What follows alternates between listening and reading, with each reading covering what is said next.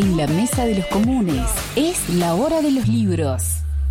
Con su segundo libro, Personas que quizás conozcas. Estamos con Virginia Feynman. Ah, fuertes aplausos. Eh, yo tenía, ya te digo, muchas ganas de escribir, pero había empezado otro camino que es el de los cuentos largos, así como con otra estructura, y los publicaba en suplementos literarios, en, el, en el, Verano 12, Página 12, revistas de literatura, otro, otro público lector. Y a la, a la par iba escribiendo cosas cortas en el Facebook. Eh, porque me tentaba, porque veía que ahí había un espacio para, para la expresión. Y eso empezó a crecer, no medio no lo controlé, se, compartían los relatos, se leían en las radios, cuando abrí un taller, que bueno, ahí nos conocimos también, que se, se anotó muchísima gente, empezamos a hacer experiencias de escritura. Me decía, un, psicólogo me escribió que lo usaba con sus pacientes, que le leía mis textos, em, en ejercicios de teatro. Bueno, entonces en un momento cuando ya se había juntado una cantidad que, que, la verdad que yo agradecía un montón, tenía publicaba algo y eran 600, 700 personas que leían, ponían me gusta, compartían, de una editorial me dijeron, ¿no, no los querés juntar? Y bueno, y ahí los publiqué y ahora de otra editorial que ya es más grande y comercial y todo, me pidieron de nuevo dos años más de, estos textos. Hablabas de, la experiencia, de cómo, bueno, uno suelta algo. Muchos de nosotros hacemos eso. A veces uno publica, eh, no sé, algo que tiene que ver con la familia, con un hijo, con mm. una pérdida amorosa, con un problema familiar. Vos, todo ese espacio que es tan democrático en, en un cierto punto, porque cualquiera puede escribir, vos lo transformaste en una creación. O sea, le, diste como otra otra rosca, otra vuelta. Es un borde ahí medio. Y la gente se lo apropia de alguna manera. Estabas hablando de eso. Bueno, ya te pasó con un cuento con Gloria. Sí. Que termina llevándose a una teatralización. Al teatro, sí. Eso fue como un, un espaldarazo para mí, como un empuje de buena onda, porque fue el primer cuento que publiqué lo publiqué en página 12 y a los dos días me llamaron de Teatro por la Identidad, que es el ciclo de Abuela de Plaza de Mayo, para ver si lo podían adaptar y se sigue dando en centros culturales y en colegios. Entonces eh, yo dije, oh, fue como un voto de, que siguiera, porque... me pareció un buen auspicio. Y, y después, la, sí, la gente se apropia de maneras distintas. Es un borde muy filoso el de, el de lo autobiográfico, en las redes, donde a veces es un espacio que se usa para contar lo que te pasa, entonces todos piensan que es de verdad. Exacto. Mm. ¿Cómo, eh, diferencias eso? Porque puede haber ha habido personas que se sintieron aludidas y eh, hay que explicar todo el tiempo, no, esto es ficción. Sí, al principio explicaba más. Ahora ya como es, em, es más conocido el lugar, el muro, ya hay lectores de, de más tiempo, tengo que decir menos, no, no me pasó, no necesito ayuda, estoy bien. no se me murió el gato. Pero bueno, al principio, eh, igual creo que todos los que escriben tienen que lidiar con ese borde entre lo autobiográfico. Eh, en ese espacio es un espacio de un pacto de lectura más confuso el Facebook, se pone más en juego. Mm. Pero yo con, con cuentos, eh, bueno, hace poco escribí uno sobre la mastectomía de mi mamá. Yo necesitaba poner la mastectomía de mi mamá. Y, bueno, no le pregunté y lo escribí porque si me decía que no, ¿qué hacía? Claro. Y después no, ella se reemocionó, o sea que tampoco sabés, ¿viste? Pero bueno, ¿quién no recurre a algo? Pasa que, perdóname, no, pasa que ese detallecito lo modificás, lo levantás, lo subís, lo bajás, lo, eh, lo exagerás con un propósito dramático. Está muy bien.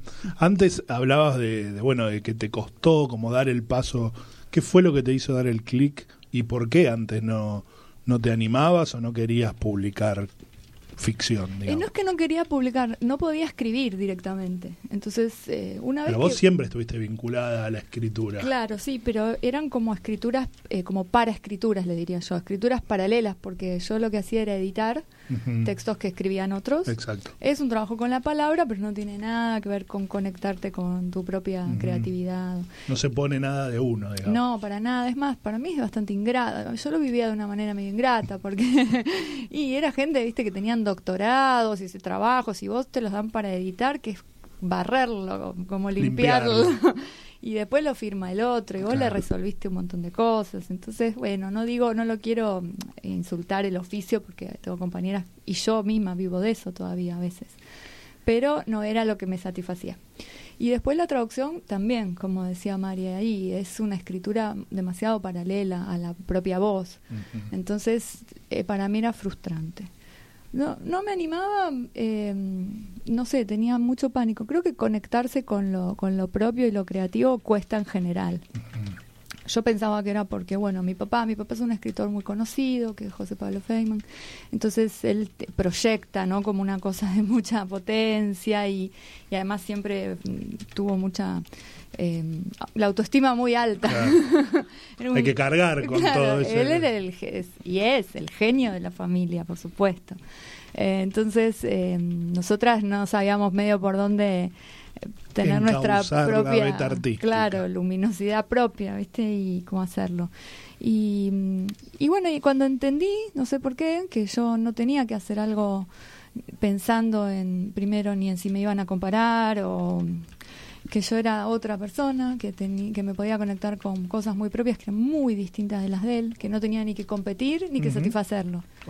Entonces era respetar mi propia esencia. Y de hecho lo que yo escribo, fíjate que no tiene que ver, uy, con bueno eh, con la tecnología yo no escribo de filosofía no, mm, no escribo ni policial ni policial tal cual y ahí eh, pude hacer el caminito. Y ya te digo, con esta especie de, empujón que me dio que enseguida circulara, la, circulación y el apoyo que a mí me dio este tema de que hubiera gente que lo leía y que me, lo, me lo festejaba de algún modo, me empezó a... Ayuda, eso siempre, sí. ¿Y mm, te costó empezar a contar? Digo, ¿qué...? Porque vos hacías traducciones, eh, edición y demás, pero el famoso... Eh, la página en blanco. Sí. ¿Te costó? ¿Te fluyó naturalmente? No, tenía tanto acumulado que era ah, como que había mucha historia ahí. De hecho, es un, fue un momento en el que cuando yo me di cuenta que, que cualquier ocurrencia que pasaba por mi cabeza podía ser escrita y que eso de pronto a otro le gustaba, ya está. acá esto no paré, sí, no paré. Digo, ah, pero yo vi, me gusta mucho mirar el detalle, ¿no? Entonces vi hace poco saqué uno que era de las canas, eh, como vi un poquito de, crecimiento de canas y a partir de ahí me empecé a imaginar que ese crecimiento eran dos meses, suponete, dos meses. Mujeres a las que tienen dos centímetros de canas, ¿no? En el subte. Serán dos meses. Y son dos meses de postergarse, de descuidos, de decir, bueno, eh, mejor en vez de teñirme le compro los útiles a mi hijo o pago el psicólogo. Empecé como a trasladar una realidad social. Después digo, acá está un poco más pinchudo el pelo. Bueno, serán, serán dos años y ahí ya haciendo el juego con la realidad, ¿no? Serán dos años de decir, mm, dejo el psicólogo, mejor charlo con las amigas, un, despido. Eh, una, una boleta de, gas alta. Y ahí empezás como a seguir el camino de, a donde te lleva tu propia idea y ya no es algo que pasó. O sea, lo que pasó de verdad es que sí, vi, vi, eh, como tres señoras sentadas una al lado de la otra y todas con canas crecidas. Digo, ¿cómo estamos hostilizados, no? Pero eso lo podés usar para exagerarlo y seguir el rumbo de la propia idea. Y de cuando me di cuenta de que era eso, de que eso servía, fue, me resultó fácil. Está bueno. Sos como una especie de cronista de ficción. Claro, me, me preguntaban mucho por el género crónica. No es algo que yo sienta que hago, pero la verdad es que estamos tan atravesados por... Pero lo tenés, porque si estás en el detalle ya para escribir crónica es clave. Y pero para la ficción, sí, pero para la ficción también, también, porque los objetos cuentan mucho las acciones. Los, objetos. Eso lo aprendí de ti. pues lo, lo, tenía un poco teorizado yo cuando, cuando doy taller. Es objetos y acciones al servicio de una historia. Entonces muchas veces los personajes se definen por... mucho Cuenta mucho más una acción corporal un diálogo eh, o un, si moví esta amiguita de acá para allá. De hecho, yo tengo acá uno de los relatos es toda la reconciliación entre la madre y la hija es que ella le dice está bien voy a tomar stevia, porque la madre le, le insistía que tomara edulcorante en vez de azúcar. Y es la única frase, pero vos entendés que ahí hubo una conciliación, ¿no? Una comunión. A mí me gusta trabajar así. Puede ser que se roce con la crónica. Pasa que en este momento, y te digo, más en las redes y todo, escribir algo a veces que no tenga que ver con lo social me parece como, como vanidoso, como indiferente.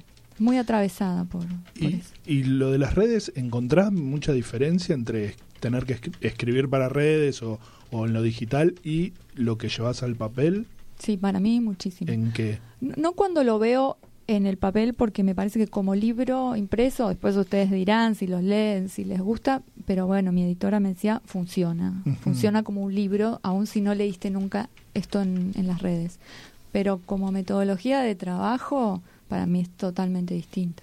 ¿Por? Bueno, un, texto breve o micro relato, digámosle mm. así, de, Facebook, lo puedo hacer en media hora o una hora, después lo cuido un poco más, le, pulo alguna cosa, pero... Y para un cuento de unas seis, siete páginas, a lo mejor son dos, tres noches, y otra calma en la cabeza. Y estamos atravesados, como decías vos, por la coyuntura económica, porque se ve, porque estás, eh, si vos sos muy observadora o te moves simplemente con moverte por la ciudad, con tomar un colectivo, con ver una situación callejera en un bar, eh, de, alguna discusión, de algún intercambio, las redes mismas que son también un foco de, pelea constante.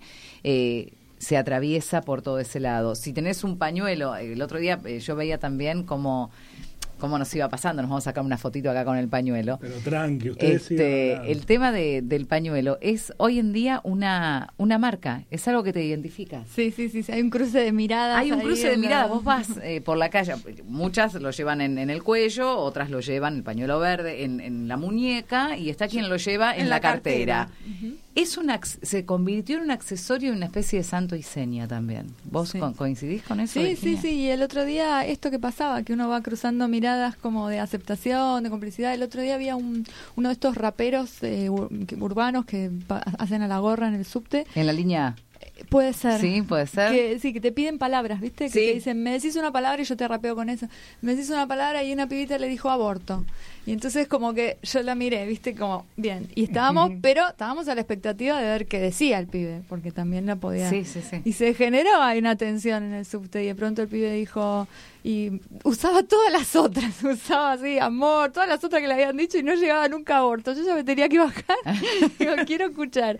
Y de pronto dijo que en este país se está pidiendo el aborto legal y gratuito. ¡Ey! Hicimos, ¡uh! Y en el subte se armó, ¿viste? Se armó, se armó, se armó.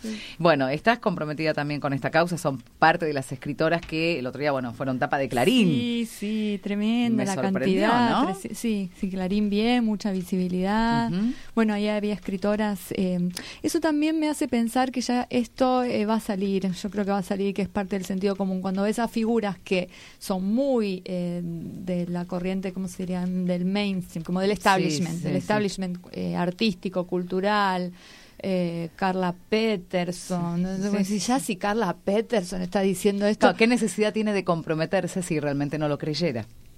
Lo cree, pero a lo mejor lo cree y no se compromete en otro momento. No, por eso te claro. Podría, eh, es una persona famosa que ya está hecha, que podría decir, no, esto, esto, a mí, esto a mí no, no, no me atraviesa. No, ahí te das cuenta que no importa si trabajas en un puesto de diarios o en la televisión. No importa si sos obrera o si sos profesional. Son famosas que no tienen una trayectoria de lucha por los por la ampliación de derechos, a eso me refiero. Y ya a ellas les llegó y están militando por esto. Entonces en las escritoras también, las escritoras, esta es Claudia Piñero, sin desmerecer, son escritoras muy comerciales, pertenecen a grupos editoriales de, que son empresas grandes, y de pronto jugándose por esto yo ya pienso que entonces tomó un sentido común que, que, tarde o temprano eh, ya es parte de, que va a salir. Nuestra mesa de los comunes a la cual esta noche se sentó Virginia Feynman está presentando personas que quizás conozcas estos micro relatos, esto como, como si uno tuviera que catalogarlo. Dice, bueno, ¿cómo es? Es un libro de... El libro, si bien el origen fue compilar textos cortos y las entradas no son muy largas, son mini capítulos, es una novela también. Claro. Es una novela no clásica, es una novela sui generis. Yo le llamaba Mm. como, saltos. Sí. En el sentido de que vos vas sabiendo que la protagonista tiene determinadas situaciones. Una situación con la mamá, una situación con el papá, una situación con el amante, con el amante. Casado, que no deja a la mujer y un desamor una situación de desempleo, una situación de que le cortaron el gas, hay, hay, mucha precariedad, mucho frío, es un derrumbe, es un momento de hostilidad, es una alegoría grande del macrismo. Eh, pero yo les llamaba novela de doble entrada, en el sentido, vos lees un texto y te cierra en sí mismo. Vos podés leerlo como, como pastillitas, te van cerrando, pero a la vez en su conjunto, también después cuando sigas, si termina, cuando termines vas a ver que cierra, o la idea era. y las subtramas eran esas, la, mm, el desamor, el desempleo, la hostilidad, eh, el macrismo, la enfermedad del padre, escribí mucho cuando papá estuvo enfermo, y, y, la relación con la madre con un sesgo ahí de género, en un tema de, acoso, de abuso, que en, el que finalmente se encuentran, ¿no? Se encuentran las dos reflejadas, entonces dejan de pelear, porque como se reconocen víctimas de algo más grande. Como una sororidad madre-hija, podríamos hablar. tal cual.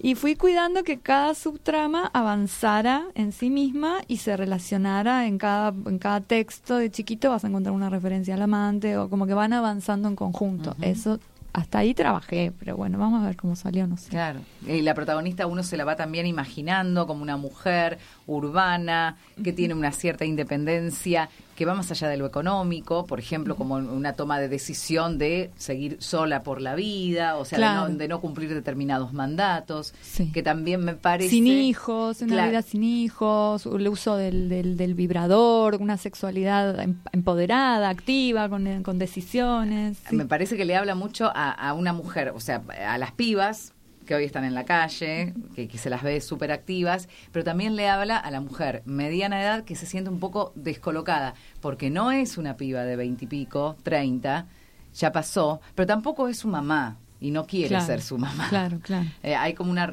o sea, la protagonista está todo el tiempo con esa, con esa cosa de ruptura, de ok, esto ya no puedo ser esto, pero tampoco voy a hacer esto. Sí, sí, sí, está buena esa lectura, claro. Tampoco me quiero transformar en esto. Se los recomiendo de verdad, de corazón. No es porque estés acá ni porque eh, me parece que es un, libro que transforma, que, que no es no, no te va a quedar indiferente, sacude y también acomoda algunas cositas.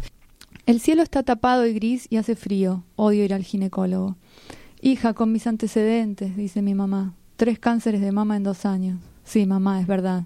Menos mal que no tuve hijas para cargarlas con eso, pienso. Menos mal que no tuve hijos tampoco, para no cargarlos con nada de nada de lo mío. Menos mal.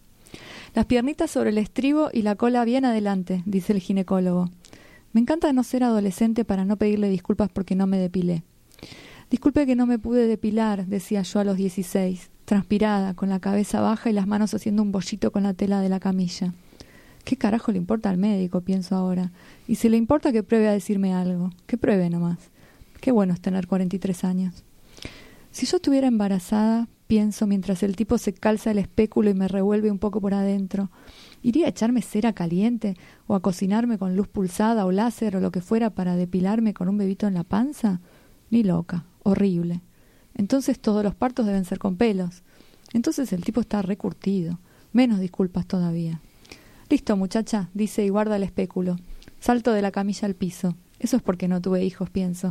Parezco siempre una muchacha. Buenísimo. Salgo del hospital y entra una chica con un bebé. Le sostengo la puerta y nos sonreímos. El día sigue espantoso y trato de subirme el cuello del saco.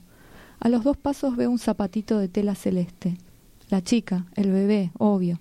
Lo levanto para entrárselo. Está calentito. La tela, está tibia. Me entibia la mano. Se lo alcanzo. Gracias, qué suerte. Llego a casa y lloro. Lloro. Lloro. No sé por qué. Me entendés.